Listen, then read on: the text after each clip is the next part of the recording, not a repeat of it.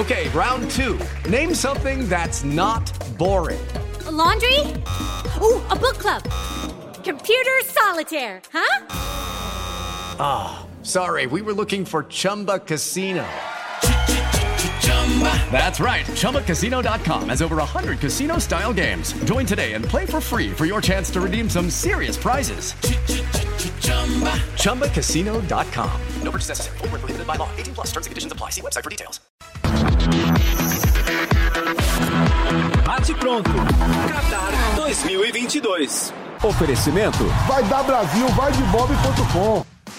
Muito boa tarde. A Bélgica está fora da Copa do Mundo no Qatar 2022. A Bélgica está eliminada. A gente abre aqui essa edição do Bate Pronto. Bruno Prado, Fábio Piperno, Vampeta. E aí, Bruno? Vexame da Bélgica? Olá, Pedro. Boa tarde a todos aqui.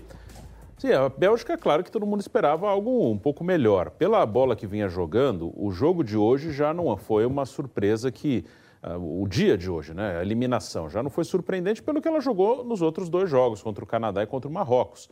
É, todo mundo sabia que o time de 2018 era melhor que o atual, apesar de ter vários remanescentes, mas os caras estão quatro anos e meio mais velhos. É, no, hoje, ainda jogando em alto nível, no nível top, top mesmo ali no futebol mundial, estão o Courtois, no Real Madrid, e o De Bruyne no Manchester City. O Lukaku também fez uma temporada boa na Inter, no Chelsea foi mal, voltou para a Inter, mas chegou na Copa machucado. Ele não iniciou nenhum dos jogos por causa de uma lesão na coxa que ele teve um pouco antes da Copa. Eden Hazard faz muito tempo que não joga bola. Os dois zagueiros, Alderweireld e Vertogen, voltaram a jogar na Bélgica. Lá em 2018, os dois jogavam na Inglaterra, no Tottenham, ou seja, já estão por uma parte final da carreira. A Liga Belga é uma liga é, que não tem, é uma, não é uma liga top da Europa, bem longe disso. É, o Witzel também é um cara que já caiu bastante. Então, é uma. O Mertens, que hoje está jogando na Turquia, era um ídolo do Napoli lá em 2018. Então, é uma geração que é muito boa, sim. Muita, muitos falam a geração belga com ironia, não é. É não tem motivo para ironizar, é uma geração de muita qualidade, mas o tempo vai passando para todo mundo. Né? Uma boa parte dos jogadores que estavam bem em 2018, numa ótima campanha belga na Copa, foi a terceira colocada, hoje já não estão.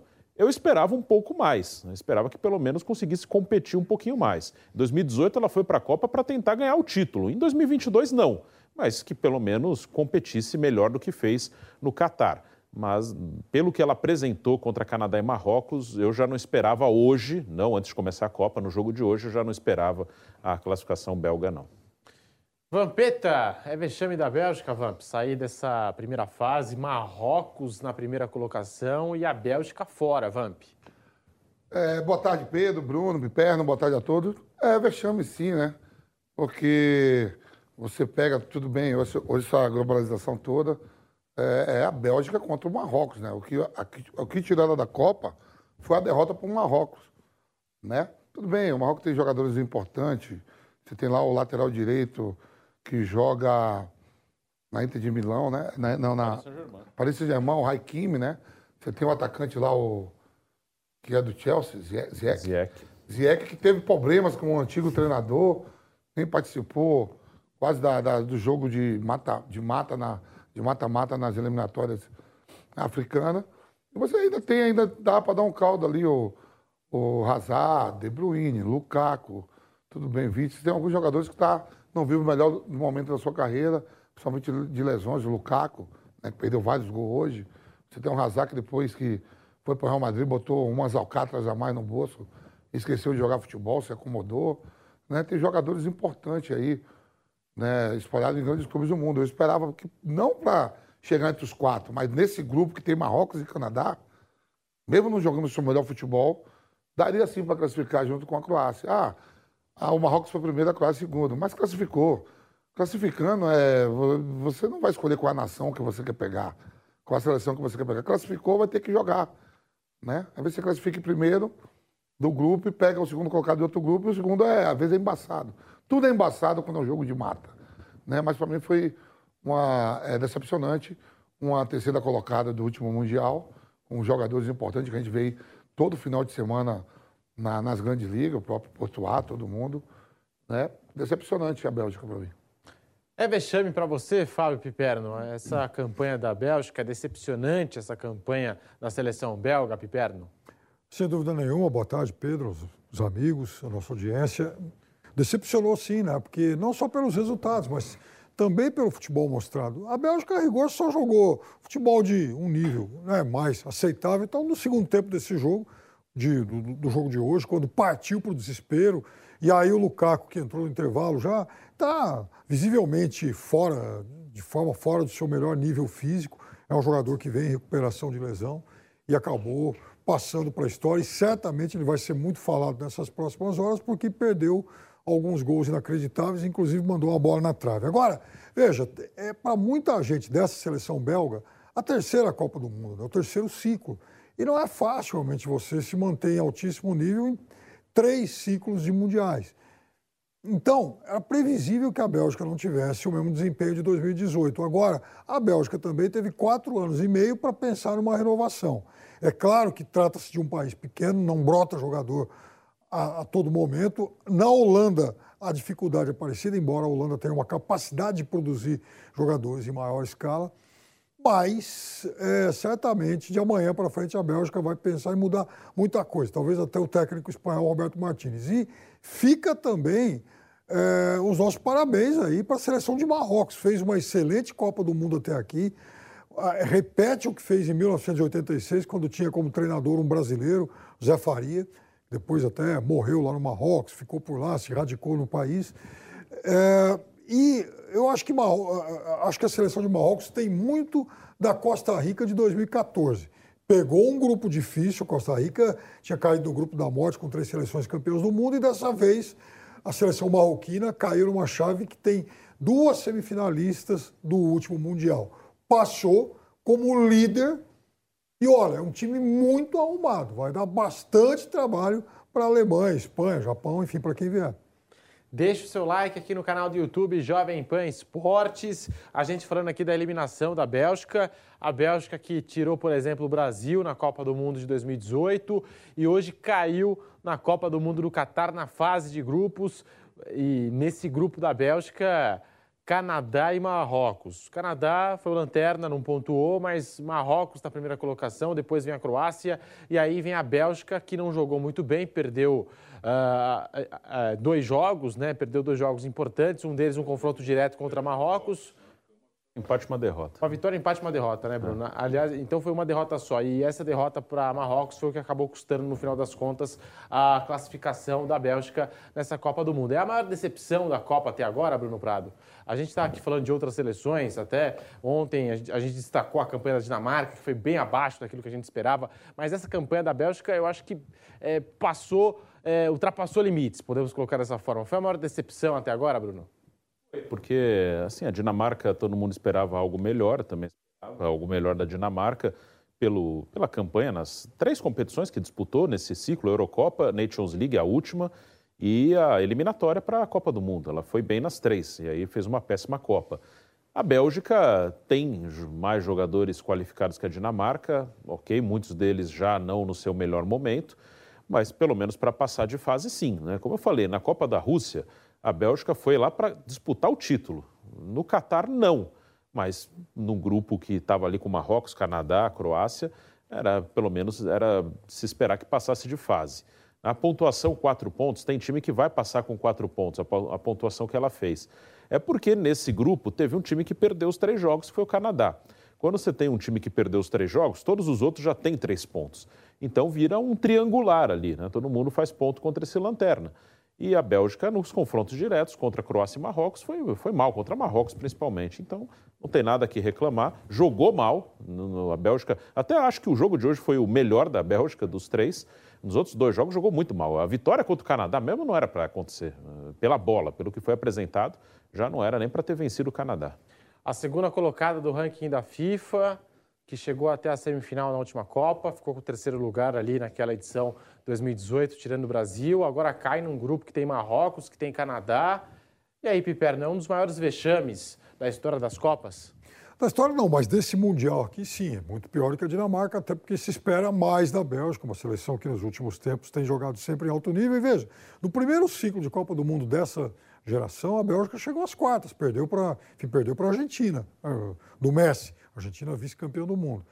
Então, uma seleção que se preparou muito, especialmente para 18, quando o Bruno citou, mas ainda se esperava algum fôlego para esse Mundial. Né? E, infelizmente, para os Diabos Vermelhos, isso não aconteceu. E o, e o Vampeta citou o Ziyech, lá de, lá de Marrocos, o Vamp, ele não jogou a Copa Africana de Nações porque ele foi barrado pelo técnico lá, o Vahid Vale Rodzik, que, que ele serve francês, que até teve a casa assaltada outro dia. E ele anunciou naquele momento que não mais jogaria na seleção de Marrocos. Marrocos demitiu o técnico e aí ele voltou para a seleção e está jogando um excelente Mundial. E Vampeta, você falou do Lukaku, hoje ele perdeu vários gols, né? Não foi aquela atuação que a gente esperava do melhor atacante, do melhor centroavante da Bélgica. Depois da Copa do Mundo de 2018, né, o Lukaku ele viu aquele grande momento na Copa, ele, ele é vendido, né? Ele está na, na, na Inter de Milão, arrebentando. A Inter, depois de muito tempo, não ganhava um título. E com ele, Lutário Martins lá no ataque, né? Conquista o campeonato italiano. Ele é comprado pelo Chelsea por quase 100 milhões de euros.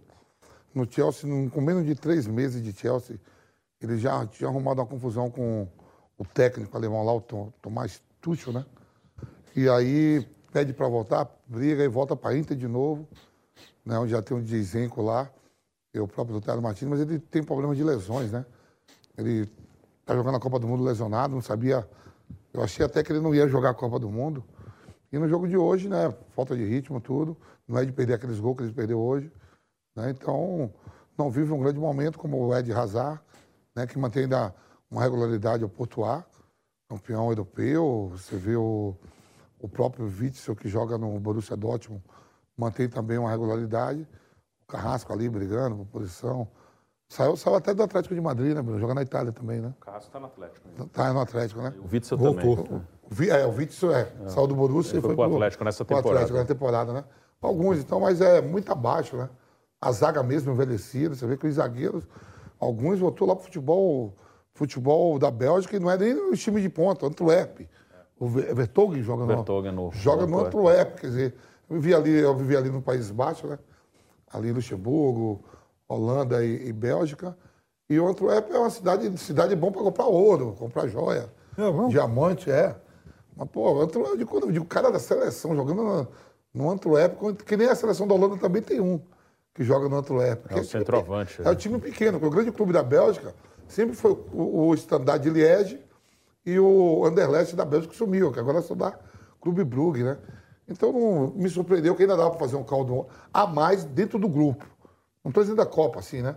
Pega uma seleção forte, do mesmo nível.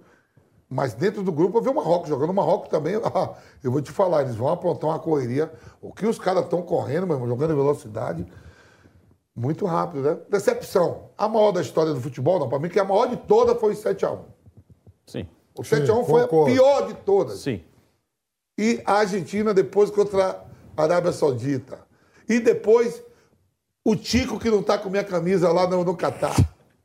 Eu vou colocar Ele vendeu minha camisa, agora, esse vagabundo, vendeu minha camisa. Pilhado, e aí, pilhado, a gente tá com saudade de você, principalmente o Vampeta. Tá morrendo de saudade. Tico. E aí, pilhado, Bélgica eliminada da Copa do Mundo, a grande geração belga, pilhado. Fala, Pedrinho, fala, Vamp.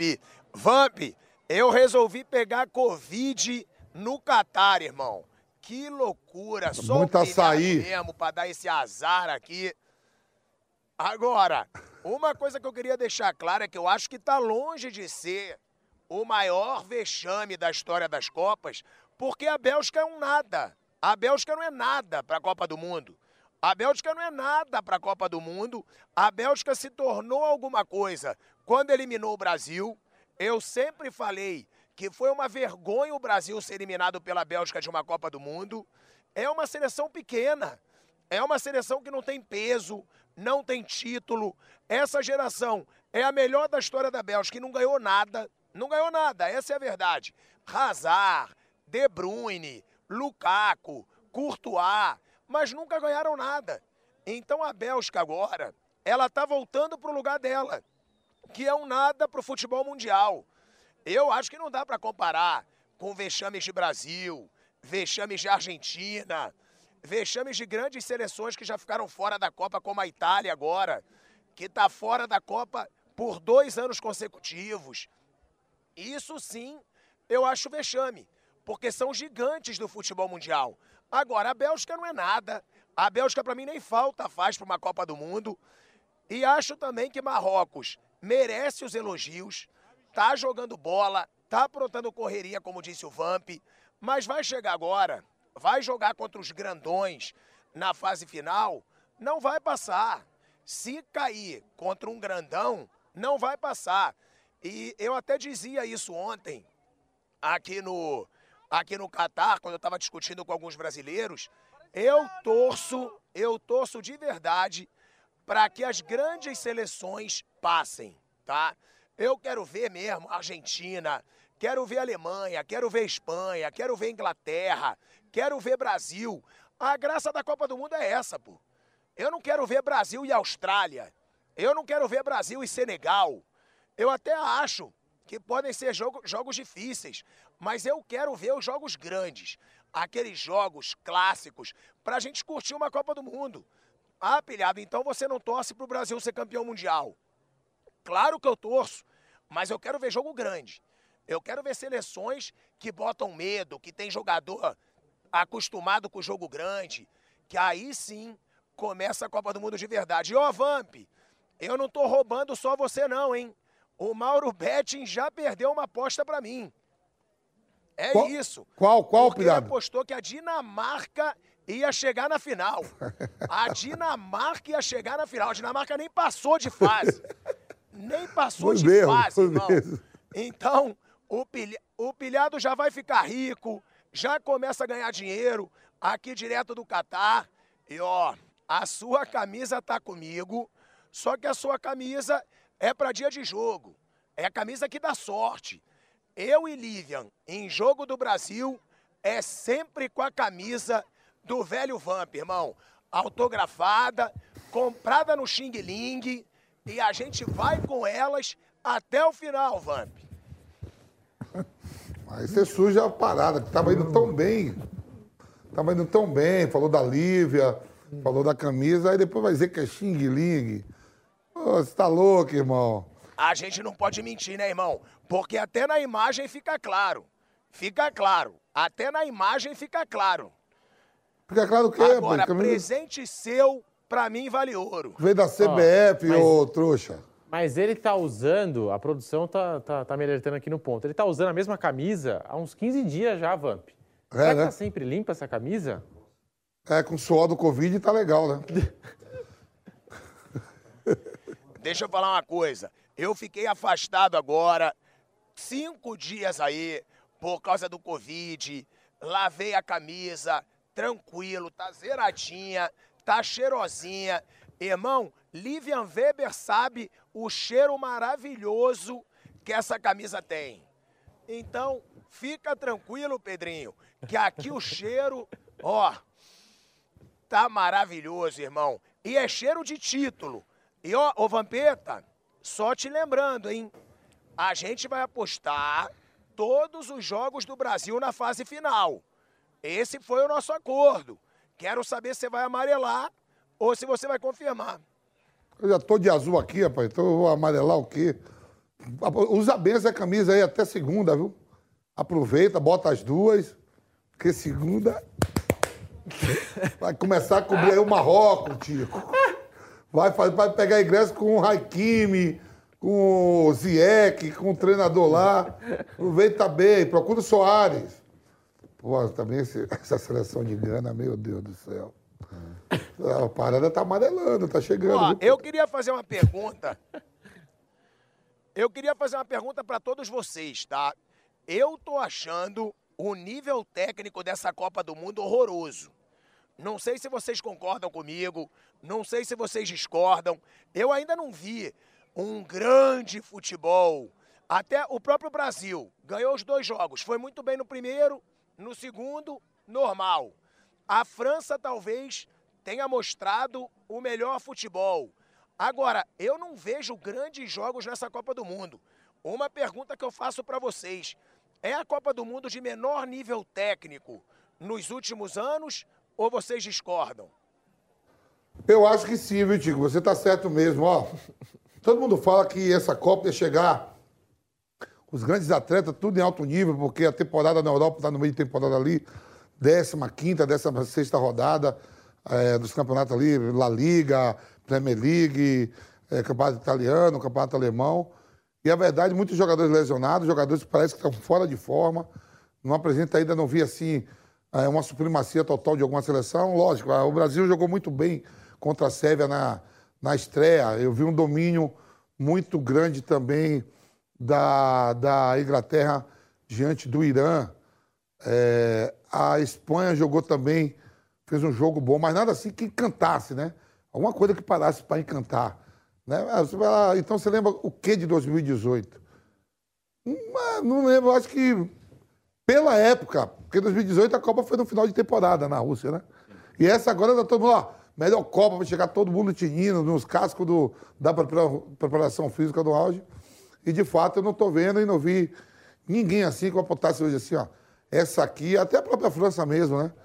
É, ganhou jogos, mas não foi aquele negócio de cantar mesmo, né? O próprio jogo contra a Austrália, ela começa perdendo. Sim. Ela, quando vira, a Austrália teve chance de empatar, aquela bola uma cabeçada. Eu não vi nada de. Até então, até amanhã que termina essa primeira fase da Copa, desses três jogos, eu não vi ainda ninguém que me encantasse assim, a própria Argentina, a Alemanha. As favoritas, ninguém. Eu acho que assim. No nível, respondendo o pilhado. Ó, oh, eu lá. queria. Não, fala aí, Thiago, vamos lá. Eu queria perguntar até pro Bruninho também. Não, eu ia falar até isso, Bruno, para você e pro Piperno, né? Que acompanham todas as seleções. É porque eu vi, eu vi os jogos da Argentina. Horrorosos. Não jogou nada. Portugal também não está impressionando ninguém.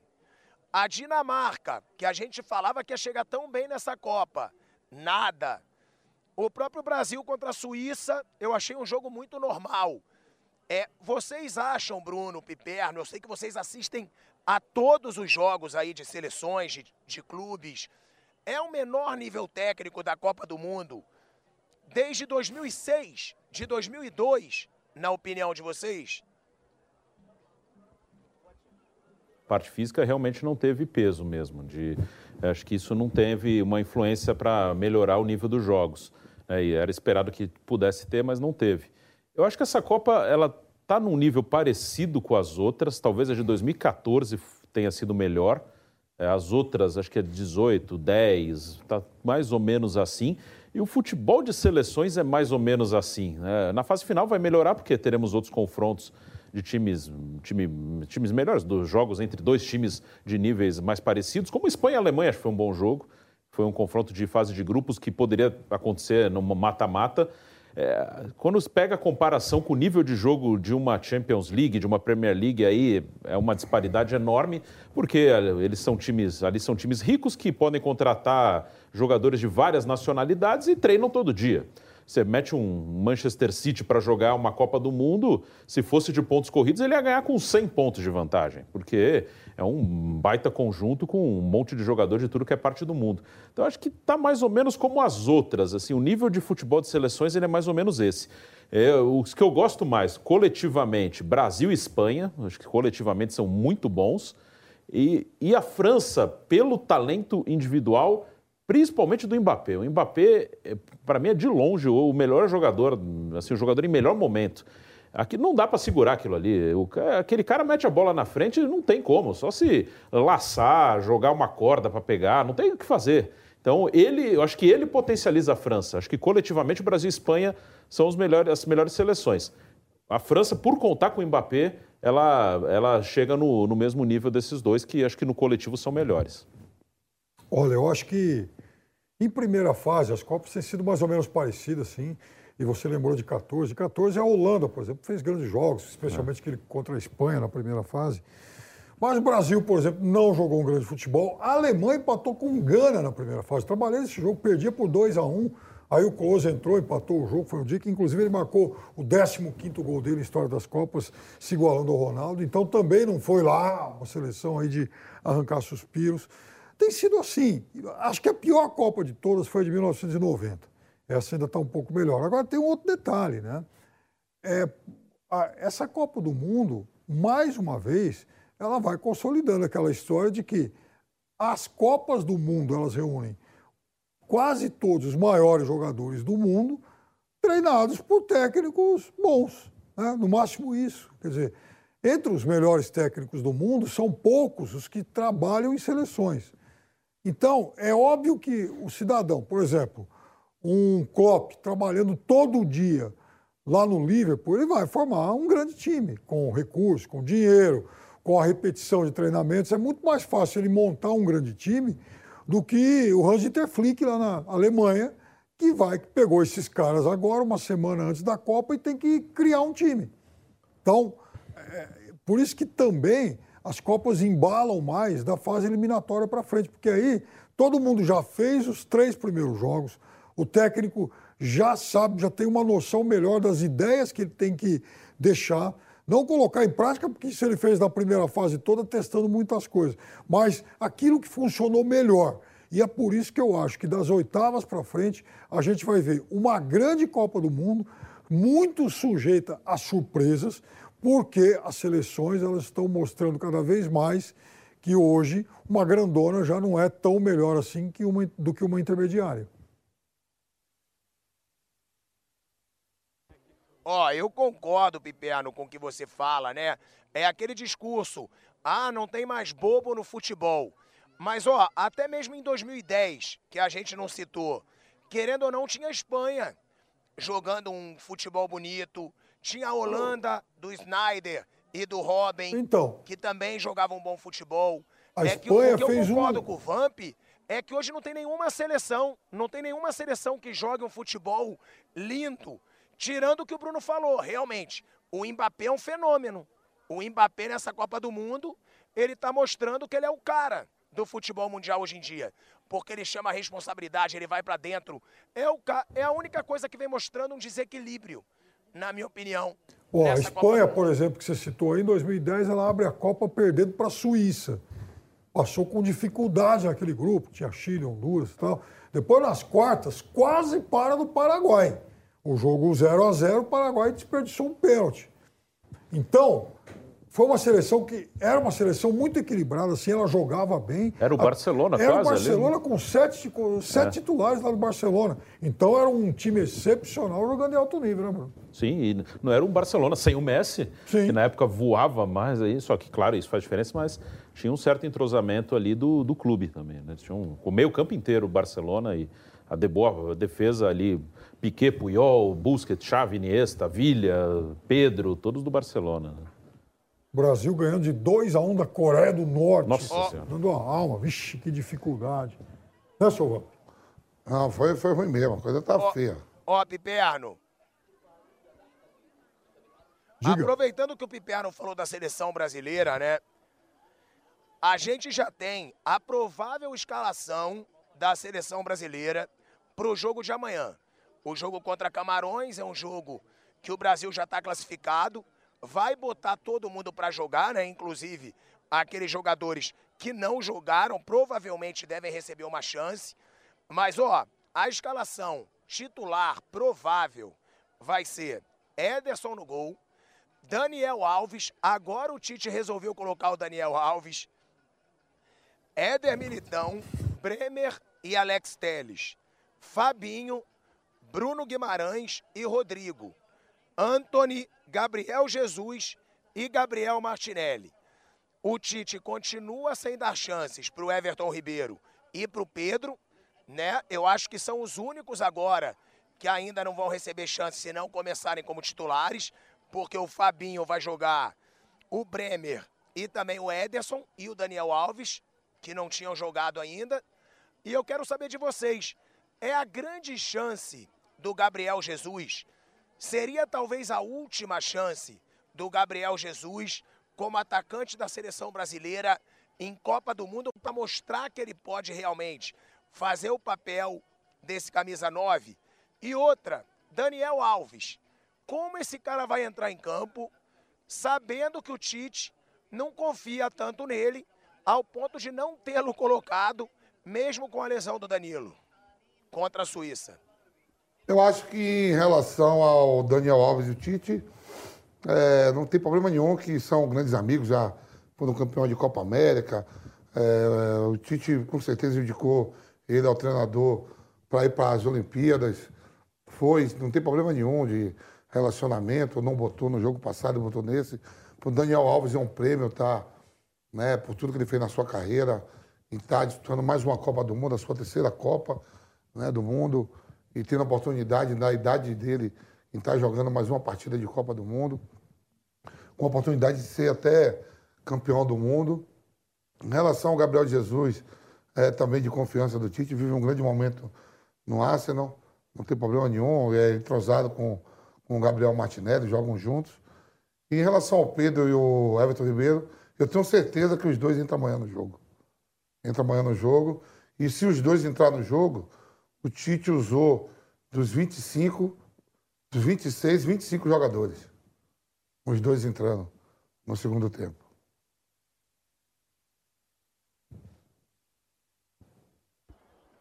Bruno. Oi. Então, só o Everton, né? Que sobraria, né? O terceiro goleiro. Também acho que os dois vão entrar. Everton Ribeiro e Pedro. E é uma oportunidade para todo mundo.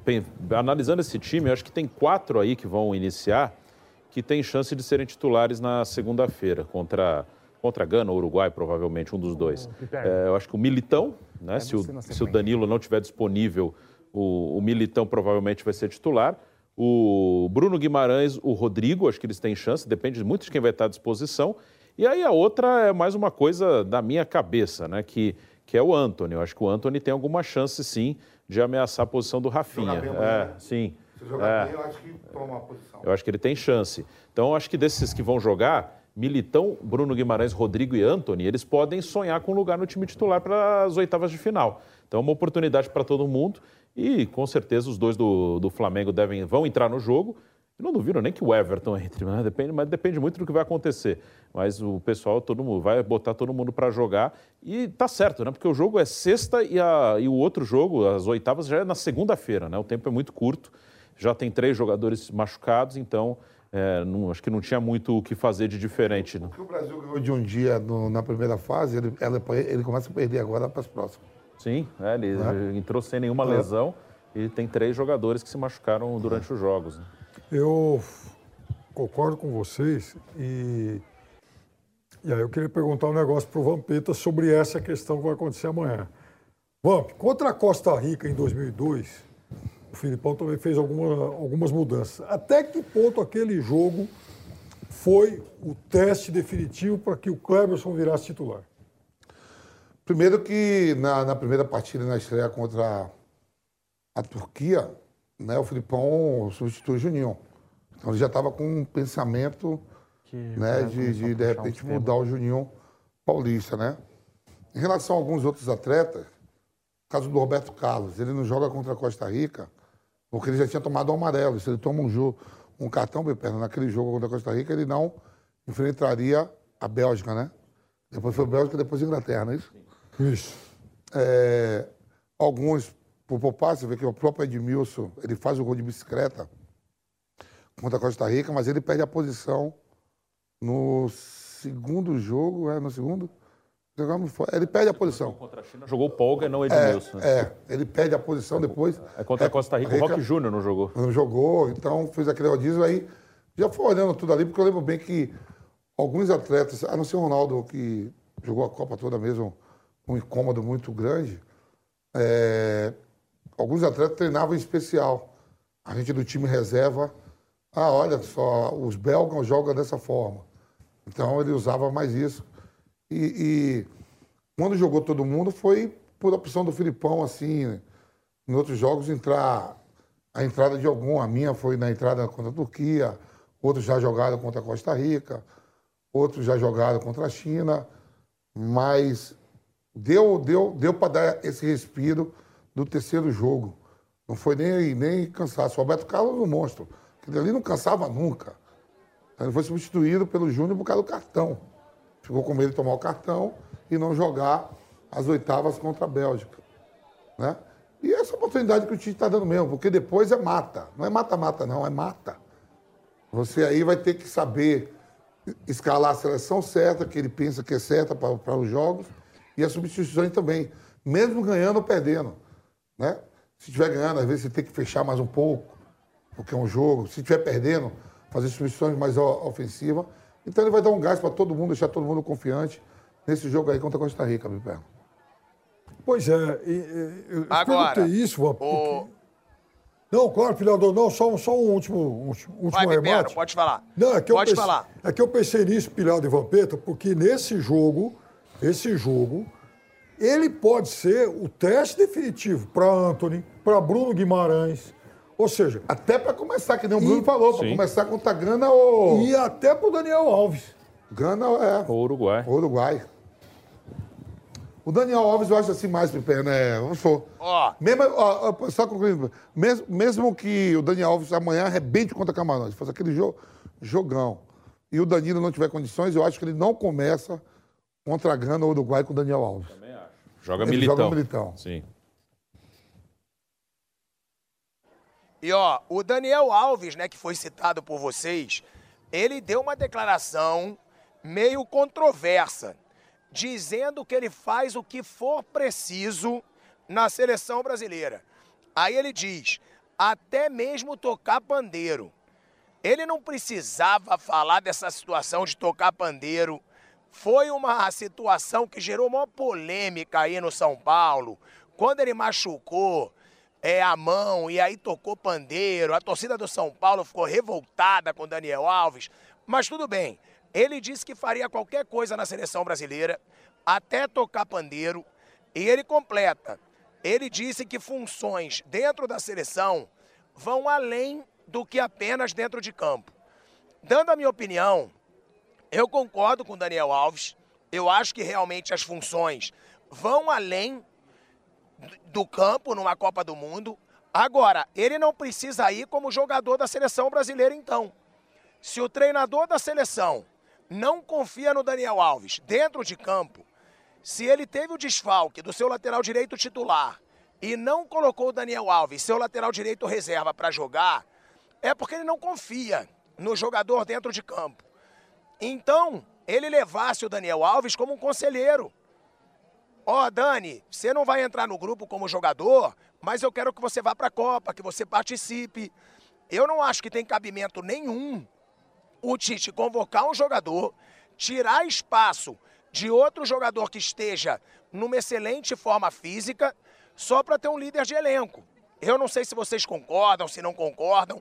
Eu só acho que se ele chamou o Daniel Alves mais para uma função de líder do que de jogador dentro de campo, ele poderia ter vindo para a Copa do Mundo num outro cargo. Eu acho que o Tite deixou muito claro que ele não tem confiança na atual forma do Daniel Alves, que estava aí há dois meses sem jogar no Pumas do México. Eu quero saber a opinião de vocês. É, enquanto a. a- Ô, o Daniel Alves está mais para parar, falta pouquinho para ele parar do que para continuar. Não é novidade nenhuma sobre o que o Daniel Alves, as, as entrevistas dele polêmica, o, o modo que ele foi sete, oito vezes. O Messi foi sete vezes melhor do mundo, o Cristiano Ronaldo cinco. O Daniel Alves foi o melhor lateral do mundo durante seis ou sete temporadas. Aquele prêmio da, da UEFA, da FIFA lá, o Daniel Alves estava todo ano buscando. Ia com as roupas polêmicas, tudo, não é novidade nenhuma. Né? É, ele responde isso em rede social, tudo, a gente já sabe. Tem alguns atletas que você não, não- não- em algumas entrevistas, você não pode esperar diferente. A bola dele jogada, a carreira dele jogada, se ele conquistar a Copa do Mundo, é o cara que ganhou tudo que se pode imaginar dentro do continente. Ou dentro que o, o mundo, bola, tem. Eu acho que menos só Libertadores, que ele não, não viveu aqui, né? Mas vai a Copa América. Vamos falar de seleção, quem está na seleção, não falando de clube. Copa América, Olimpíadas, Copa das Confederações. Ele tem tudo isso no currículo e pode ter a Copa do Mundo, né? É, muitas pessoas também pegam no pé dele, eu acho que pega, né? Aquela declaração que ele deu aqui no São Paulo que não foi, ele falou abelha, né? Como é? Alguma coisa assim, né? É, falou Mosca, de né? mel, falou, falou de sei outras lá, coisas. Ele me pede, falou de tanta coisa. falou. Não é novidade nenhuma. Então, quando ele responde assim, ah, se for uma função para tocar pandeiro, eu vou mesmo. É para estar no grupo, é tudo. É uma resposta aos críticos, né? Mas eu acho que chegou amanhã, tem que jogar. Vem depois na segunda-feira, quem vem do lado de lá. E é bom que dá conteúdo para nós, estar no programa aqui, e não ficar nada vazio. Obrigado, Daniel Alves. é, ele respondeu assim, realmente, porque teve aquele negócio lá de, de tocar pandeiro no São Paulo, então é por isso que ele, que ele falou isso. Mas, assim, o Daniel é um cara que vai jogar bem de vez em quando, acho que amanhã provavelmente vai ser o único jogo dele na Copa. É, eu, como quando saiu a lista, eu não teria chamado, eu falei isso. É, o Tite gosta dele, assim, confia nele no sentido de estar ali junto com, com o elenco e também porque o Tite não via outra opção de lateral direito. Se tivesse um outro lateral direito que o Tite acreditasse que poderia ajudá-lo, ele provavelmente levaria um outro lateral direito. Ele, se ele não levasse o Daniel, eu acho que ele levaria um quinto zagueiro. Acho que seria essa a opção do Tite caso ele decidisse não convocar o Daniel Alves. Ele não tinha um outro lateral direito na cabeça dele. Não dá nem para. Ah, se ele não leva o Daniel, ia esse lateral. Não ia. Ia o jogador de outra posição. Então, eu teria levado outro jogador, mas o Daniel está lá e também acho que é muito exagerado o que, o que falam aqui do Daniel, assim, parece que estão falando de um cara qualquer, assim. O Daniel vai jogar amanhã, vai fazer o dele. É claro que ele está no final da carreira, mas eu acho um exagero. Eu vi um monte de gente escrevendo em rede social, assim, e, e jornalista, e pessoas assim, não estou falando de torcedor só, não. Tinha gente que estava ofendida pelo fato do cara ser o capitão do time amanhã. Os caras acharam que o capitão ia ser quem nesse time aí? Pega a escalação. Era o Daniel, óbvio. É, mas aí tem muito de São Paulino bravinho com o Daniel. O Daniel cometeu o absurdo de reclamar porque não pagavam ele. Né? Aí você vê, hoje, por exemplo, quando o Hazard entrou no segundo tempo do jogo da Bélgica, é, o De Bruyne vai lá, tira a braçadeira de capitão e entrega para ele, porque ele Sim. era o capitão do time. O Hazard tem, uns, tem oito anos menos que o Daniel e parece Sim. que tem a mesma idade. Né? É. Então, agora, eu acho assim, enfim, concordo, também não o teria levado para a Copa. Eu acho até que, diante das opções que o Brasil tinha, não seria um absurdo ele estar lá, mas eu não o teria levado. Agora, realmente, o que me causou, causou estranheza é que Estando lá como lateral reserva, ele foi colocado aí como uma terceira opção. Mas isso já ficou para trás, o jogo contra a Suíça já era, já passou, o Militão jogou, jogou bem. E vamos ver amanhã o que, que o Daniel é capaz de fazer. Ó, a gente está falando aí, né, sobre a escalação do Brasil. Vale a gente deixar muito claro: o Neymar dificilmente volta para as oitavas de final nos bastidores aqui da seleção brasileira no Catar, tudo indica que o Neymar vai para o banco nas oitavas de final e só vai entrar se o Brasil não estiver se classificando para jogar no que a gente chama de sacrifício. E já a situação do Danilo e do Alexandro, dos dois laterais, elas parecem mais simples. Parece que os dois vão voltar, já o time titular, nas oitavas de final. Então, a grande preocupação do Brasil para as oitavas, já que o Brasil já passou, é a possível volta ou não do Neymar. Dificilmente ele começa jogando, só deve entrar se for no sacrifício. Então o mais provável é que o Neymar volte nas quartas de final, né? Mas se o Brasil estiver perdendo, estiver sendo eliminado, é óbvio que o Neymar iria para o sacrifício. Uma pergunta que eu quero fazer para vocês, em cima desse time B que vai enfrentar Camarões, é qual jogador que vocês acham que desse time B ameaça o titular, ou seja, o cara do time A? Porque hoje, provavelmente, a gente teria Fred como volante, adiantando o Paquetá. O Bruno Guimarães seria o grande nome que poderia aproveitar uma chance contra Camarões para se firmar no time titular para o restante da Copa? Ou vocês acham que tem outro nome que pode conquistar essa vaga ainda para a fase final da Copa do Mundo? Para mim, Bruno Guimarães fizer uma grande atuação e o Anthony fazer chover e acabar com o jogo. Eu acho que, como eu falei, acho que tem quatro que têm chance de ser titular na segunda. Bruno Guimarães, Anthony, Rodrigo e Militão. É, Militão, na, se o Danilo estiver fora, claro, e na ausência uhum, do Neymar, uhum, uhum. Né, como você acabou de falar, ele dificilmente vai jogar nas oitavas. Aí o Bruno e o Rodrigo têm chance ali. O Bruno, acho que entre Fred e Bruno Guimarães, acho que o Bruno Guimarães, se jogar bem amanhã, ele vai passar à frente do Fred na preferência. E o Rodrigo pode brigar por um lugar ali, pode ter uma opção, é, até com o próprio Paquetá. Acho que o Rodrigo é um cara que está cavando seu espaço. E como eu falei, na, na minha cabeça aí, não é, o, o Tite ainda não deu indícios disso. Eu acho que o Anthony tem chance de ameaçar o Rafinha. Eu acho que. Eu também E vocês acho... acham? Não, eu só acho também o, o Anthony e acho Pode- que o pode Bruno seguir, Guimarães. São os dois que imaginam que tem chance de entrar no time. Mas vocês acham que o Bruno Guimarães merece mais do que o Fred? Acho que no momento, sim. Acho que no momento ele entrou bem. é, o Tite falou isso antes da Copa, até anos antes, logo depois da Copa da Rússia, né? Que lá na Rússia uma coisa que ele aprendeu é que ele tem que mexer mais rápido no time quando ele tem algum sinal de que alguém não está bem ou que alguém está bem. Né? Ou o cara não está bem, é titular e ele normalmente daria mais tempo para o cara, mas na Copa não dá tempo. E quando alguém começa a entrar bem e dá sinais de que está num momento ali de, de agarrar a oportunidade, de ajudar a seleção. Então, o Bruno entrou bem contra a Suíça. Se ele jogar bem amanhã, eu acho que ele passa à frente do Fred na preferência do Tite.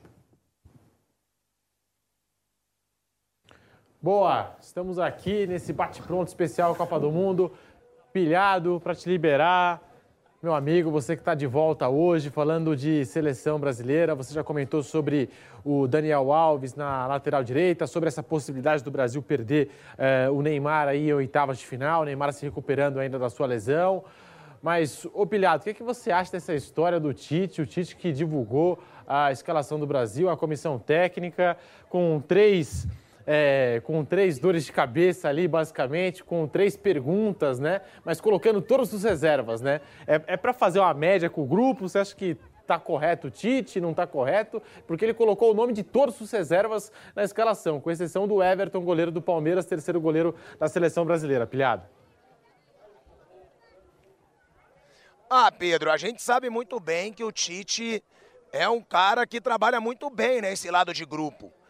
Todos os jogadores que já trabalharam com o Tite sempre falaram: ah, o Tite é paizão, o Tite trata todo mundo igual.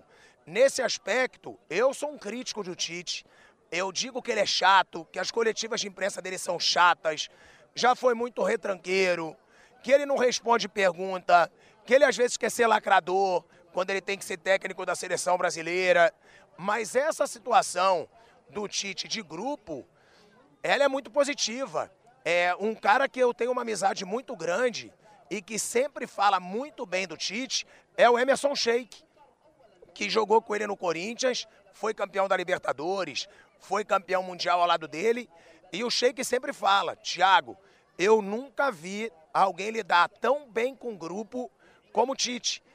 Ele sabe tratar o reserva igual titular, ele trata o jovem como jogador mais experiente. Então, esse jeitão do Tite, ele nunca vai mudar. Ele sempre vai ter esse lado mais político, esse lado psicólogo, esse lado de falar bonito e às vezes até chato. Mas isso surte efeito. Isso surte efeito. Esse lado do Tite de trabalhar o psicológico do grupo. Acho que o Brasil está muito forte psicologicamente. Acho que o Brasil está muito confiante. E há muito tempo que eu não vejo o Brasil tão favorito numa Copa do Mundo. A única ameaça que eu vejo para o Brasil, e aí eu concordo com o Bruno, é a França do Mbappé. Porque o Mbappé está um monstro. O Mbappé joga muito. Ele chama a responsabilidade o jogo todo. Ele vai para dentro. Parece que o Mbappé, muitas vezes, é profissional jogando contra um time sub-20. Ele é muito mais rápido, ele tem muito mais explosão, ele tem mais recurso. Então, realmente, eu acho que esse cara, por enquanto, é o grande jogador da Copa do Mundo e, para mim, é quem pode tirar o título mundial dessa seleção brasileira. Mas eu sigo achando o Brasil, com a França, sem Mbappé, Kanté e Pogba, o favorito ao título mundial. Valeu, Pilharo. Tamo junto. Muito obrigado pela sua participação. Você retorna durante toda a programação aqui da Jovem Pan. Tamo junto, Pedrinho. Beijo, velho Vamp, Piperno, Bruninho. Parabéns aí pela Isso Copa aí. do Mundo. E agora, pilhado, diferente do Neymar, tá recuperado. Aí sim, agora ele, agora ele tá de volta, 100%, recuperado. Quero ver quem vai segurar o nosso pilhado, hein? Mas, ô Bruno, falando até dessa questão que o pilhado puxou, é, eu acho que foi você que disse outro dia, né? É, sobre o Mbappé, muito se fala do Daniel Alves. Imagina aí, no eventual encontro Brasil e França nessa Copa do Mundo, como será que o Daniel Alves vai aguentar o Mbappé e tal? Mas não só o Daniel Alves, né? É uma preocupação, acho que para todos os laterais do mundo no momento. Se tiver, o, se tiver uma final, Brasil e França, vai. Aí joga o Danilo, ou joga o Militão.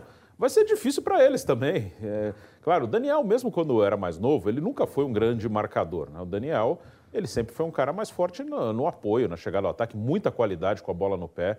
É um jogador de uma qualidade absurda, é, um craque mesmo da, da posição dele. Mas na, na marcação, a marcação nunca foi o forte dele, tanto que em duas Copas, e a seleção nunca vai ter o mesmo conjunto de um clube, na época ele jogava no Barcelona, que era um conjunto fantástico, em 2010, o Dunga opta pelo Maicon, um cara que também estava muito bem na Inter naquele momento, tinha acabado de conquistar uma Champions League, mas que marca melhor que o Daniel. Era bom no apoio também, não com a mesma. Muita força, é, né? Sim, muito forte. Ele não tinha a mesma técnica, a mesma refina, ele não tinha, não era um jogador refinado como o Daniel, mas chegava bem no fundo, com a força física. O Dunga opta pelo Maicon o tempo inteiro e o Daniel, quando entra no time, entra no lugar do Elano. O Elano machuca e o Daniel entra para jogar na frente do Maicon. E em 2014 o Felipão começa com o Daniel e a partir das quartas ele tira e bota o Maicon. Né? O Maicon ganha a posição do Daniel, muito por causa disso. No Barcelona já havia um, um time, um conjunto todo pronto, preparado para que ele tivesse liberdade para subir e o time já estava pronto para cobrir aquele lado. Na seleção você não tem o mesmo conjunto tão afinado. Então, às vezes, o Daniel e o Marcelo, que também acho que do outro lado era outro jogador genial, mas também não marcava tão bem, às vezes estava com o Daniel e Marcelo, e como a seleção não tinha um conjunto tão bom como tinha o Barcelona do Daniel, o Real Madrid do Marcelo, ficava às vezes um espaço ali. É, então, é, ele teve mais dificuldade na seleção, mas ele é um cracaço. Mas pega Danilo e Militão também, que são melhores marcadores que ele, o Mbappé pode atropelar qualquer um dos dois. Ali é difícil, ali não é fácil, não.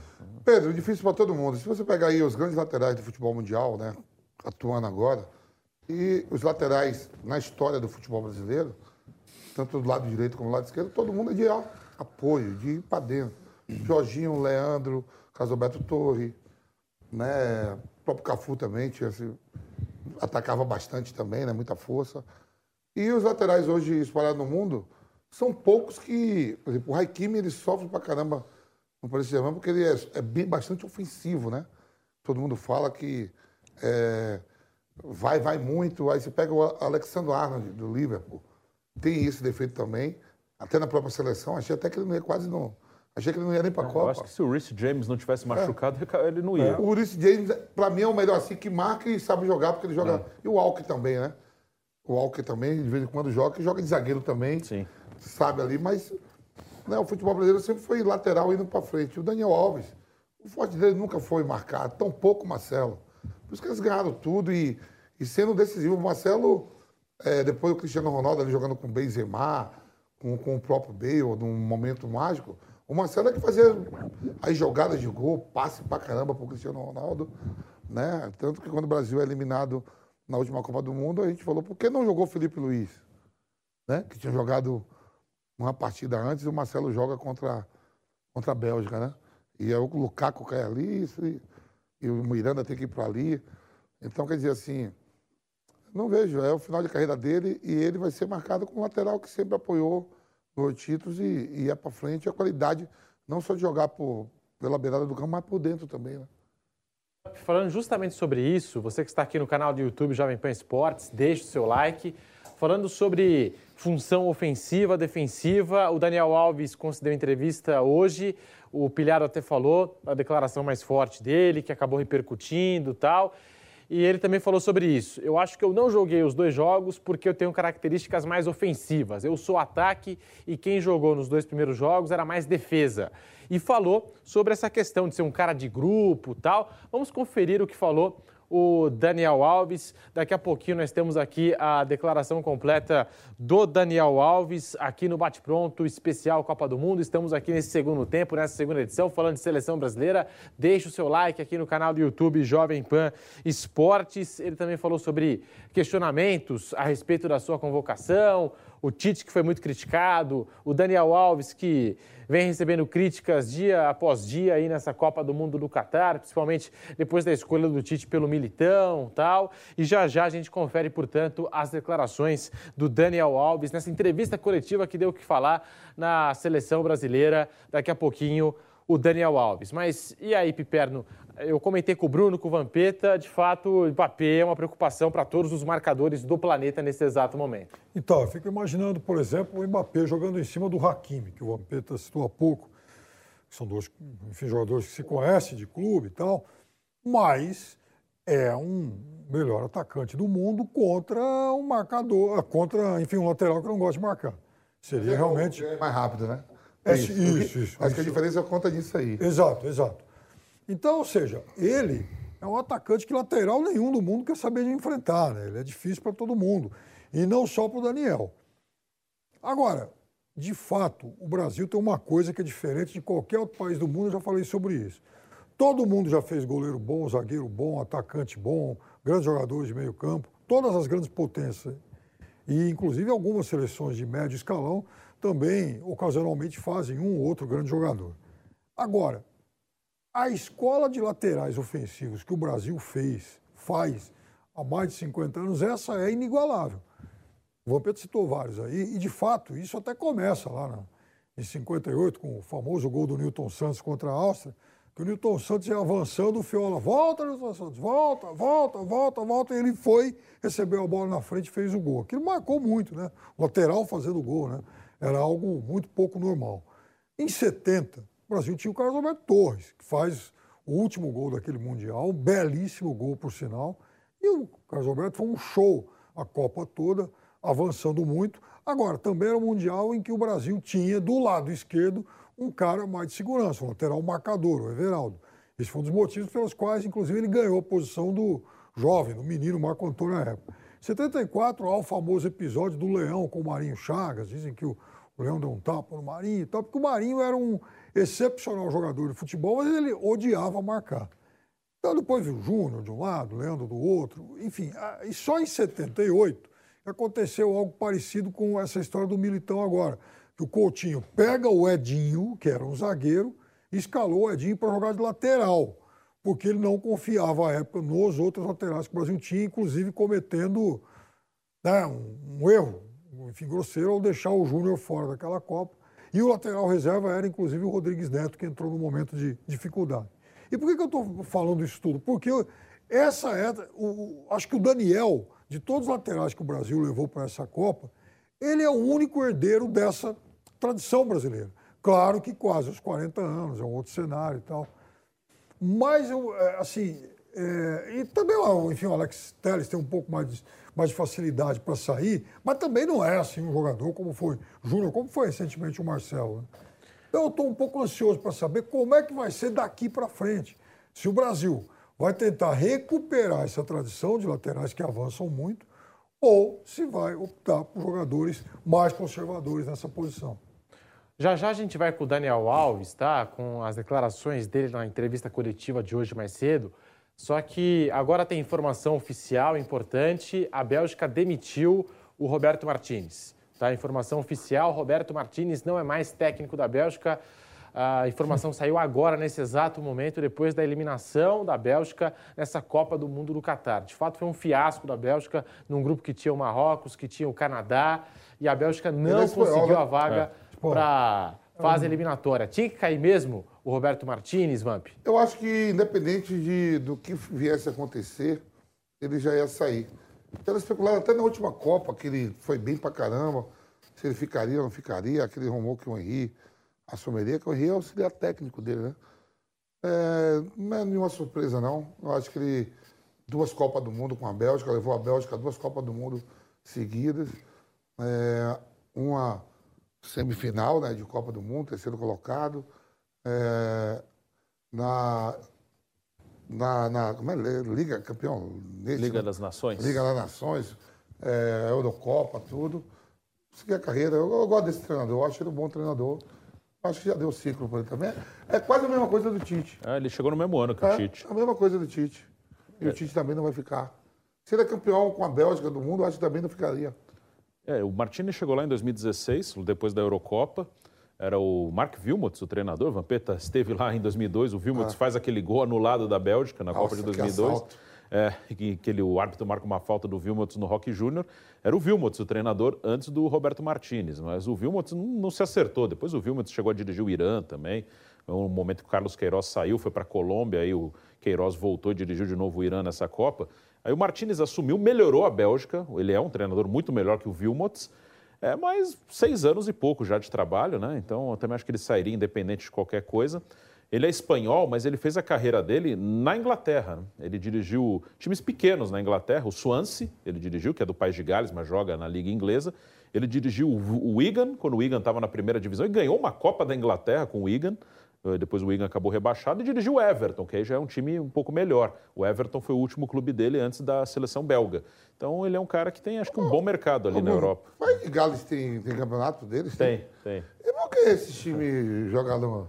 É, o Swansea e o Cardiff jogam na Inglaterra. Premier É, é uma opção deles, acho que para jogar uma liga melhor, uma liga de mais alto nível. Eles ficam lá entre segunda e primeira eu- divisão, ah, né? tento- Sobe e desce. Ah, tem que sempre perguntar isso. Piperno, Roberto Martinez demitido da Bélgica, era para demitir mesmo, era caso de demissão, a Bélgica que fica pelo caminho, ah, a gente sempre exaltou aqui essa grande geração belga tal, Bélgica que tirou o Brasil na Copa de 2018 e agora cai na fase de grupos, Piperno. Ah, são poucos os técnicos que duram tanto tempo assim, né? Já são seis anos, é fim de ciclo. Nada assim dramático e tal. Certamente ele já sairia, qualquer que fosse o resultado. Estranha apenas a celeridade das decisões. né? Quer dizer, a Bélgica foi eliminada, agora são 15 4. A Bélgica foi eliminada uma hora e 10 minutos atrás. Ele já está fora. Isso Provavelmente parece- já estava decidido, né? é, Acabou já a Copa. Não devia ter conversado lá, né? Acabou a Copa. Agora, ô Bruno, é, estão surgindo vários empregos aí para técnico, porque agora tem a Bélgica, México, México, Tata Martino Irã. saiu também. O O Tata Irã Martino também. deu até uma declaração interessante. Ele falou: já sabia que tinham me demitido no apito final. Porque o árbitro apitou, o México eliminado, já sabia que ia ser demitido. No Catar também, eu acho que aqueles caras não ficam. O que- do Irã já, já saiu, mas aí o Carlos Queiroz foi uma saída voluntária. Né? De qualquer forma, o Carlos Queiroz já andou aqui pela América do Sul, trabalhou na Colômbia recentemente.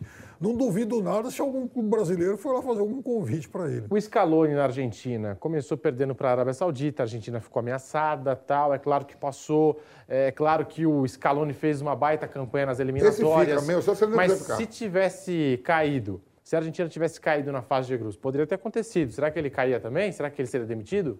Eu acho que é que fica mais nas costas do Messi, viu? Porque ele foi campeão da Copa América, né?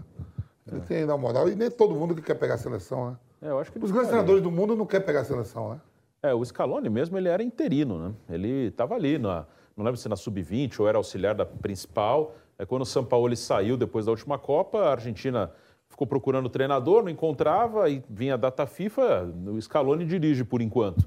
Só que ele foi ficando, né? O time foi, foi ganhando, não, não conseguiram acertar com ninguém que eles queriam, e ele ficou, né? O Ele Scaloni já foi treinador da base também, né? foi. O Scaloni está ali, tá com uma comissão técnica com o Pablo Aymar, com o Walter Samuel. O técnico da Sub-20 é o Mascherano, né? o técnico da seleção Sub-20 da Argentina é o Javier Mascherano. Então acho que ele vai ficar. Ele renovou o contrato antes da Copa, né? Claro que às vezes você renova e manda o cara embora, mas eu acho que ele ficaria assim. Eu acho que. É, eu também acho assim. Claro que vai depender muito aí do resultado. Se ele tivesse caído na primeira fase, eu acho que ele nem, nem voltaria para casa. Agora, de oitavas para frente, aí acho que dá jogo. Mas. E que oitavas caiu pra ele, hein? Pegou a Austrália. Então, né? Austrália, quer dizer, ele vai passar. Aparentemente parece fácil. Mas é mais fácil do que se fosse uma, uma Croácia, uma Bélgica, Claro, claro. uma Espanha, uma, uma França. É, mesmo a Dinamarca que estava nesse grupo, se É. tivesse feito uma Copa mais ou menos dentro do esperado. Pô, se eu tô na Copa do Mundo sei que eu vou pegar a Austrália, é, internamente a gente vibra. Agora, E esse ciclo da Bélgica acho que acabou já. Estou falando aqui dos jogadores, Ah, dessa geração belga. Acho que já acabou. Sim. acho que talvez o Acho que Courtois e não. o De Bruyne. É, Courtois e De Bruyne. Você acha que não, Vamp? A Bélgica, olhando assim o cenário mundial, a Bélgica vai, vai ficar por um tempinho ainda igual a seleção do Chile. Como família. Porque não Vai tem levar assim, os caras até o é, limite. Até né? achar, pra- até procurar que o Chile. É, o Chile tá até hoje Chile- com os caras. Ó, tá tendo Copa do Mundo e o Chile estava fazendo, antes da Copa do Mundo, alguns amistosos, né? E aí eu vou muito na formação, né? né? Eu vou ver quem é a escalação. Até o Vidal estava jogando agora nesses amistosos aí. Não tem como, não tem. Né? Sanches, os caras tudo. Não tem como você buscar para a seleção É. uma renovação assim rápida.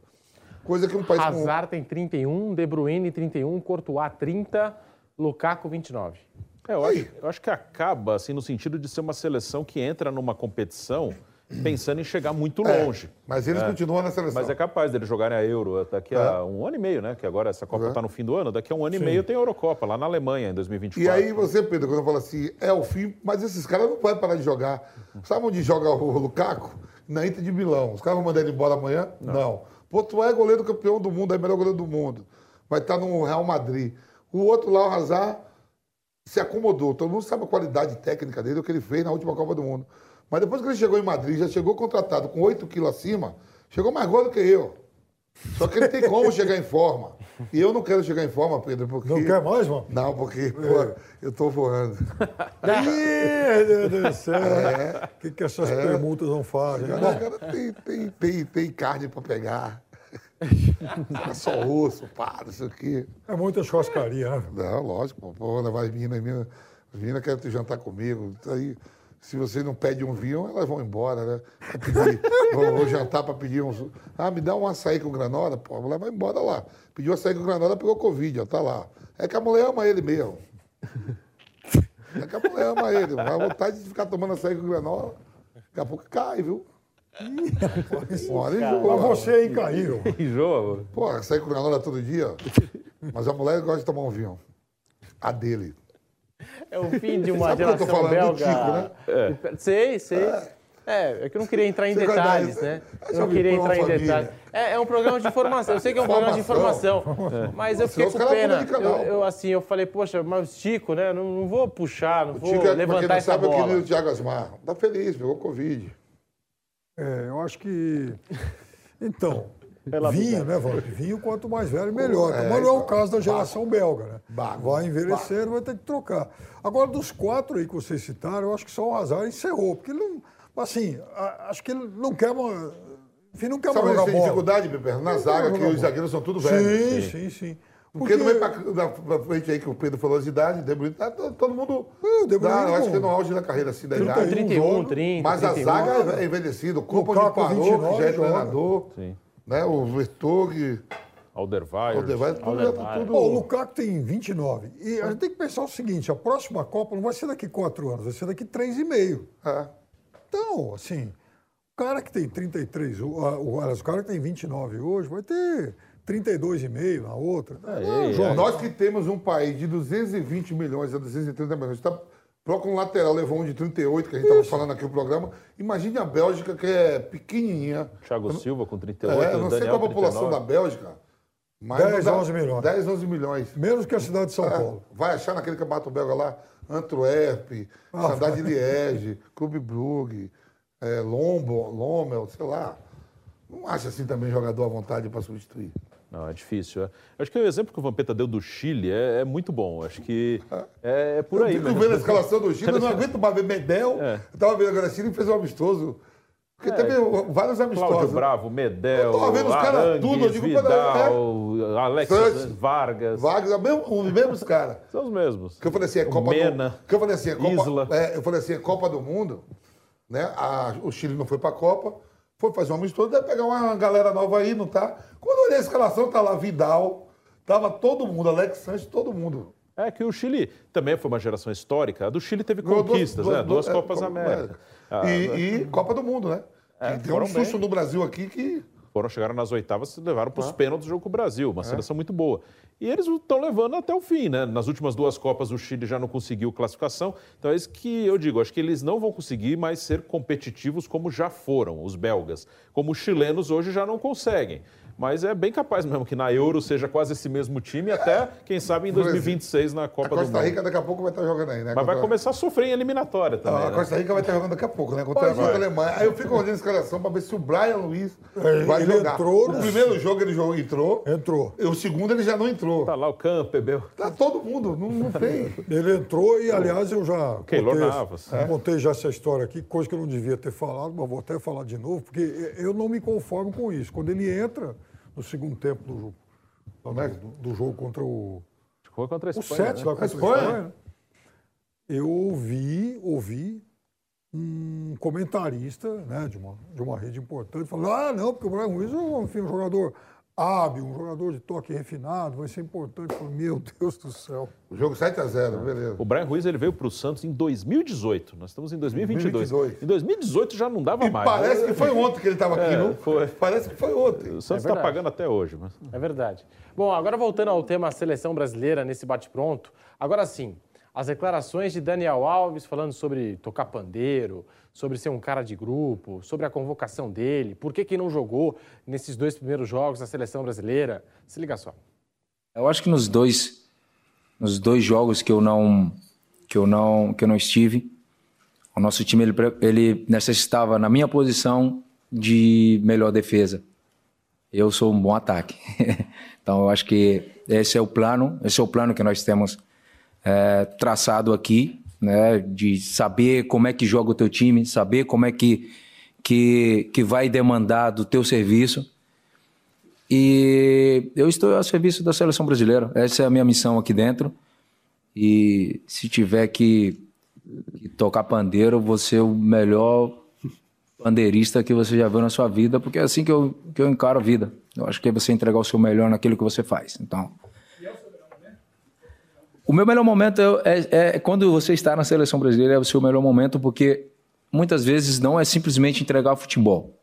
Eu acredito que essa foi a minha construção aqui dentro da seleção brasileira. A seleção brasileira, para a gente que está aqui dentro, é muito mais do que simplesmente o campo. Né? A seleção brasileira é uma construção disso. Né? Imagina que você vai fazer uma viagem e você está num barco e só o capitão é o mais importante do barco. Não, todo mundo é importante dentro da sua missão. E a minha missão é também ser importante né, nesse aspecto e é o que eu procuro fazer. Independente se estou jogando mais, estou jogando menos. O futebol ele foi mudando, né? Os jogadores foram mudando suas características e nós precisamos também nos adaptar a tudo, a tudo isso e, e eu sei o meu momento, sei o que é que eu entrego para a seleção e sei que outros jogadores de repente podem estar num melhor momento do que eu para o que se é solicitado. Então, acho que você ter esse entendimento para você poder executar bem aquilo que, que te é solicitado, acho que isso é imprescindível e eu sei o que eu posso entregar à seleção brasileira, eu sei o que eu posso entregar para o staff, e eu sei o que eu posso entregar para os meus companheiros e volto a insistir, é por isso que eu estou aqui. Esse recortes dessa fala do Daniel Alves, Vampeta. Se tiver que tocar pandeiro, vou ser o melhor pandeirista. E a outra, seleção brasileira não se resume apenas a campo. E aí, Vamp? Então, eu vendo aí, né? Estamos aí fechando. Amanhã fecha a rodada da primeira fase da Copa do Mundo, né? Os três jogos. Amanhã se encerra. E eu vejo algumas coletivas, né? Alguns atletas. Então, vou falar da seleção brasileira. Por exemplo, o Casimiro já foi para a coletiva. O Casimiro falou sobre o Daniel Alves e falou sobre a opção se vai, ia jogar o Militão ou o Daniel Alves. Não, o Militão marca mais, o Daniel Alves é mais ofensivo. O Dani, né? Que nem eles falam. O Thiago Silva, muito consciente da sua carreira toda como dá entrevista. Agora, quando você pega entrevista do Neymar, do, do, do Daniel Alves, é conteúdo para nós, pô. Eu também dava também. Às vezes eu falava minhas, minhas asneiras, minhas besteiras, minhas merdas. Mas assim, o Daniel Alves, as entrevistas dele é coisa de maluco, meu irmão, é coisa de louco. Você eu viu? não entendo nada do que ele fala. Você viu ele falando do barco? Ele falando, "Ah, se no barco, a gente estiver num barco aqui, Barco? não é só ligar pro capitão, tem, tem todo o grupo ali, não sei o quê, não é só o capitão. É, botava ele em Titanic pra ele ver se ele ia ficar naquele barco. A porra afunda lá, que bate no iceberg lá. É resenha, né? É resenha. É, é bom Zé, pra não gente, tem né? como aqui no São Paulo ele falou um negócio de abelha com, com, com mosca, que não sei o quê. Eu não entendia nada, que eu sou mais importante. Ah, Ninguém, a verdade é que ninguém entende nada, é um cara da hora, mas ninguém entende nada. É igual o Marinho também do Flamengo dá entrevista. Pode parar que você vai dar risada. Tem uns caras que dão conteúdo e a gente precisa disso na bola, mas dizer que jogou muito a carreira, a carreira é fantástica. Joga demais. O Piperno fez até uma enquete nas redes sociais. Qual que foi o resultado, Piperno? E falando aí dessas declarações do Daniel Piperno Alves. que é polêmico, olha lá. Agora, é claro, é, é o que o programa precisa, né? É, então. Não, não é programa só de informação. Joga um pouco é de água debate, aqui, é algo polêmica. que pega fogo. Não, lá, eu, Piperno. eu fiz uma pergunta no Twitter sobre qual seria a função dele na seleção brasileira e deu com acho que 71% líder do grupo de pagode lá na, enfim, na seleção. Eu, Beleza. e, olha, eu tenho uma, muito um imenso respeito pela carreira dele. Eu acho que o Daniel foi um dos grandes laterais que eu vi jogar.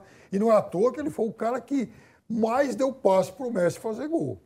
Olha só, os caras Colocaram até na tela, viu, Piperno? Você tá com É, moral, que hein, beleza aí, Você sabe qual que é o apelido do Piperno, Vampeta? Que a gente ficou sabendo ontem? Pipo. Pipo, É verdade, uma moça... como Não, é que a Pipa. história? É Pipa ou Pipo? Pipo, ela me Pipo. chama de Pipo. The people is crazy. Não mas, não, não, mas tem gente que chama de Pipa, de Pipo. People mas is tudo crazy bem. ou the people is crazy? Mas com moral, hein? ele Boa. foi muito bom. Ele foi um, um excepcional lateral direito, grande parceiro do Messi. E é por isso que eu acho que, inclusive, é, é, eu torço para que ele faça um grande jogo amanhã. É sério mesmo.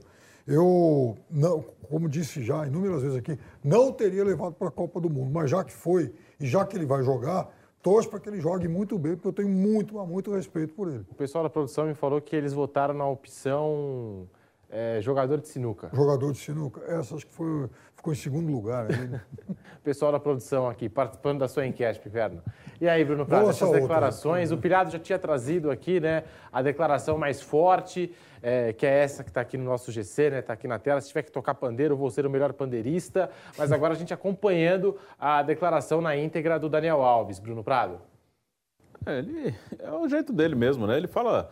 Daniel, ele fala algumas coisas que às vezes ele, a gente não entende bem, às vezes ele, ele usa umas metáforas que assim, a gente não entende. Dessa vez bem. foi barco e capitão. Foi, então, é assim mesmo, é o jeito dele. O Daniel, é, no jeito de falar, sempre foi mais ou menos assim. E, a- e ele fica, ele, ele responde as críticas, eu acho que exageram às vezes também nas críticas, e é, ele responde. é, no São Paulo mesmo, ele, acho que ele falou mais depois que ele saiu, porque foi mais para responder eh, cornetagem, crítica, foi mais por isso. É porque ali ele fez um acordo com o clube e acabou. O clube eh, tá, vai pagar por muito tempo ali. Foi uma negociação que o São Paulo fez que não podia pagar. Que o Daniel ele nunca foi um cara que as pessoas chamavam de polêmico. Ele tinha as coisas dele, mas ninguém ligava muito. Quando ele veio para cá que começou essa história. É, e, e como eu falei, e, e ali a origem de tudo, ele pode ter falado uma bobagem ou outra, mas a origem de tudo foi que o, o clube que contratou não cumpriu o combinado. É isso. Aí ele pode ter exagerado em alguma coisa, tudo, mas começou ali. Então eu não concordo muito com essa visão de que ele é um cara polêmico. É um cara que está com 40 anos, está jogando, é, fez uma carreira longa, jogou em alto nível por muito tempo, é, sempre bem fisicamente. Então é um baita atleta, um ótimo jogador. E olha, eu gosto das metáforas dele, mas eu gosto mais das metáforas, da- da- enfim, das metáforas do Vamp. Sim. Aquela Ah, do é. filme, aquela do filme lá É, é hora príncipe de matar matar o príncipe. outro. né? Mas na próxima fase já é, viu? Ah, então. Na próxima fase é hora de meter frecha no príncipe, principalmente se tiver de amarelo ou azul. Não sei que pau. O Velho Vamp que usou o filme Troia para Filme falar Troia, do é, possível lógico. confronto Na primeira entre fase- Argentina e França. E você estava certo, hein? Porque não deu. Não, Vai você ser mais Argentina e França. Mas agora eu espero mais um pouco de amanhã, por exemplo. Amanhã, fechadíssimo com os, os uruguaios. A Rascaeta joga aqui. Você acha que eu vou querer torcer para os ganeses lá no outro continente? Os caras estão aqui na Mas América você não tem Sul. nenhum parente em Gana? Não, não, não quero ninguém de grana, agora é tudo Uruguai.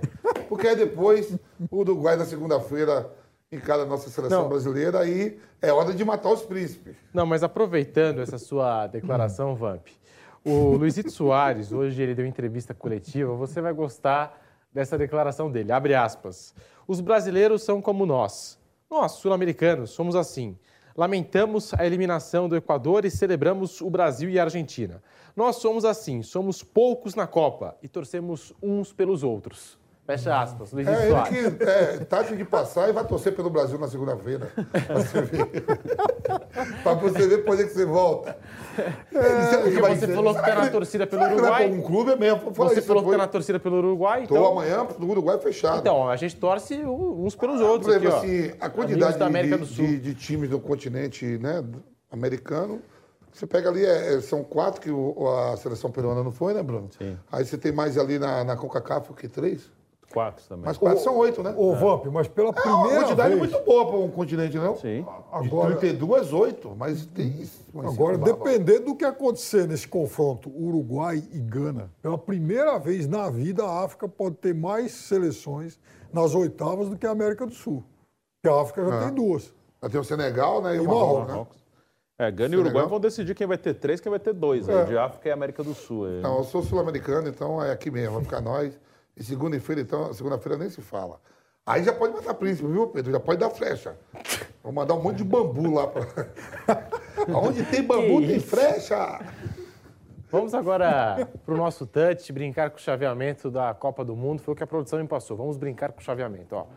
Chaveamento da Copa. Alguns duelos aqui já estão definidos, outros a gente ainda vai conferir. Tem mais rodada de Copa hoje e tal. Amanhã tem mais, amanhã é o fechamento da fase de grupos, mas está ficando assim. Pronta já. A parte de cima, né? A parte de cima É, é, tá dos dois. Holanda lados, e é. é, Argentina e. É. Parte de cima dos dois lados está pronta. A, a- é a primeira parte de É, cima vamos- dos dois lados aqui, ó, começando por Holanda, Estados Unidos, Argentina e Austrália. Do Quem outro passar, lado, quem passar, né, Pedro? Já pa- de Holanda. Quem passar ali, né? Holanda já pega. É, Holanda e Argentina tem que passar, senão dá. a Argentina tem um caminho simples, Vamp, porque vai pegar a Austrália, depois pega a Holanda e os Estados Unidos. A Holanda não vem jogando bem nessa E aí, Copa. se der tudo embaixo do cacete, pode enfrentar o Brasil na semifinal, certo? Isso, Brasil ou Espanha? Espanha. Tem a Croácia. É, é. Será que a Croácia A Espanha ameaça poderia- a Espanha? Não, não vem fazendo um bom Mundial a Croácia. Mas a vai ser um Croácia jogo tem chato, jogadores viu? importantes, cara. Acho que a Espanha é favorita, você confirmou para lugar, mas é jogo chato esse aí. Pô, É, é duro esse jogo. Na Euro, eles, pegaram, eles se pegaram nas oitavas. peraí. E Então, foi peraí. pros pênaltis. a- Aqui Espanha- embaixo não está defendido, né? Mas provavelmente Espanha e Croácia mesmo, que ela É. vai ser o primeiro grupo. E Brasil ali tem que tirar a Gana e botar Uruguai. Né? Porque o Brasil, olha bem, eu estava vendo, o Brasil só pode chegar. Se de repente o Uruguai entrar aqui, Pedro, no lugar de Gana, Bruno, É. o Brasil chega, se a Espanha passar, só pega campeões mundiais. Sim. Se, se der a lógica dos favoritos. Pode acontecer isso. Pior né? que é mesmo, porque se, se der Uruguai aqui, Já é um Brasil campeão mundial. Uruguai, depois pode pegar a Espanha, Espanha, Argentina. e depois pode pegar a Argentina e numa final a França. É, do pode lado de ser lá, isso aí, tem né? Mbappé, vamos lá. Então dá pra dizer que a Argentina tem o caminho mais simples e o Brasil, nesse momento aqui pelo cenário, o caminho mais difícil até a final? Pô, pegar, se pegar a Austrália e pegar Gana ou ou Uruguai, lógico que a Argentina tem o caminho mais fácil. Ó, e, e Portugal aqui, ó, também atenção. Lá em cima tá definindo também quem? Lá em Tá, Inglaterra, outro lado Senegal. tá. França e França Polônia. e Polônia. Ai, gostosinho. Depois França e Inglaterra. A gente pode ter outro. França e Inglaterra nas quartas. E Portugal, hein? No momento tá dando Portugal e Suíça. Japão e Marrocos. Pode entrar a Alemanha aí no lugar do Japão aí, talvez. É, a Alemanha pode entrar no lugar do Japão. Entra uma Alemanha. Aqui, já pensou Portugal e Alemanha nas quartas Pronto, também? é isso aí. A gente Vai pode de- ter Portugal e Alemanha aqui, a gente pode ter Inglaterra e França, Argentina e Holanda, Brasil e Espanha. Isso. Não, não. Mas o lado de lá. Beleza. Não, o- ai, que caminhada ruim dos caras. Meu Deus do céu, isso não é tudo certo. Porque o lado de lá. Pô, o lado de lá tá gostoso também. O lado de cá pra se fuder tá fácil também. E pro lado de lá pra se Mas- fuder mais ainda. mas também- Não tem mas também tem uma coisa, Ó, que tem Inglaterra lá babando o que querendo. A França tá do lado de lá. A Alemanha vai estar do lado com a fé de Deus. Portugal vai estar do lado de lá. Já é coisa. É, tudo bem, uma cara. vai matando a outra, mas vai sobrando só, só a nata. E do lado de cá, Já tinha um tempo que eu não via você tão feliz. ai, tem que sorrir. Mas se der esse filé mignon em sequência Uruguai, Espanha, Argentina e França, Tomara que Daniel Alves vai arrepende amanhã. ser a maior conquista de uma seleção em Copa do Mundo. Eu quero tamanho que Daniel. Alves arrebente amanhã. É. Thiago Silva descansado, aí o Tite vai ficar empolgado. Tô Daniel Alves e Thiago Silva do mesmo lado, 89 anos. Cai ali, Mbappé, pra tu ver o que você vai. Não vai abusar dos velhos. Que beleza. Então tá aqui, ó, o chaveamento. Não, mas ficou legal. Tá ficando legal. Ah, a única decepção foi a Bélgica. A Bélgica tinha que estar ali no lugar do Marrocos. Não assim pra. Jogo bom. Não, aí aí você fica assim olhando, é. Se bem que vai ser difícil Aonde, também. aonde Espanha estaria e a. Dinamarca no lugar, lugar da da Austrália, Austrália, né? é. Espanha e Croácia Aí. também vai ser jogo duro. A né? lógica, tudo tá dando. Porque quando eu, eu tava olhando todo, as oito chaves, Piperno, eu botei no, no grupo Estados Unidos, Estados Unidos e Inglaterra classificando. Eu não botei lá, não. Agora, Não, e a Marrocos- outra surpresa é o Marrocos. Marrocos no começo do dia, Então, na primeira Marrocos, edição um Bate jogo Pronto, o contra- Marrocos contra estava aqui. Agora com a Croácia, né? E a vitória de Marrocos, né? Marrocos veio pra cá. Então, a Bélgica que fez a decepção, que é para o Marrocos tá aí nada, e tão pouco tá a Austrália ali, ela vai estar a Dinamarca. Não, se e- fosse a lógica, né? E a Argentina Mas se sempre livrou. tem a zebra, né? E a Argentina tudo. se livrou também, porque venceu a Polônia e saiu. A Argentina estava aqui, ó, ia pegar a França, pulou Austrália. a É, fica Argentina ali. se deu bem. Enquanto o Messi estiver do lado de lá, eu tô com mais um pouco de tranquilidade.